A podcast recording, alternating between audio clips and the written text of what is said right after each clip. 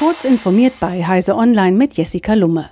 Am bundesweiten Warntag blieben viele Handys stumm. Die Warn-Apps benachrichtigten viele Nutzer zu spät oder gar nicht. Die Ursache dafür ist weder bei den Mobilfunknetzen zu suchen, noch steht sie im Zusammenhang mit der Warn-App Nina. Die Probleme lagen beim bundesweiten modularen Warnsystem, kurz MOVAS. Wie das Computermagazin CT schreibt, sei ein Designfehler in der Programmierung von MOVAS für die Fehler verantwortlich. Die erkannten Mängel sollen nun zügig beseitigt werden. Die Digitalminister der Bundesländer fordern ein neues staatliches Förderprogramm für den Einsatz künstlicher Intelligenz in Deutschlands kleinen und mittelständischen Unternehmen.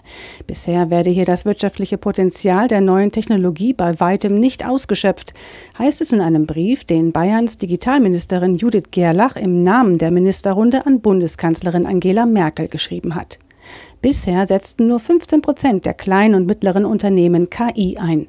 Sie benötigen aber noch mehr Unterstützung, weil sie häufig keine eigenen Kompetenzen und nicht ausreichend qualifizierte Fachkräfte dafür haben, heißt es in dem Schreiben. Diverse Fotokameras von Sony lassen sich nun am Mac als Webcam verwenden, einfach nur per Kabel und Software.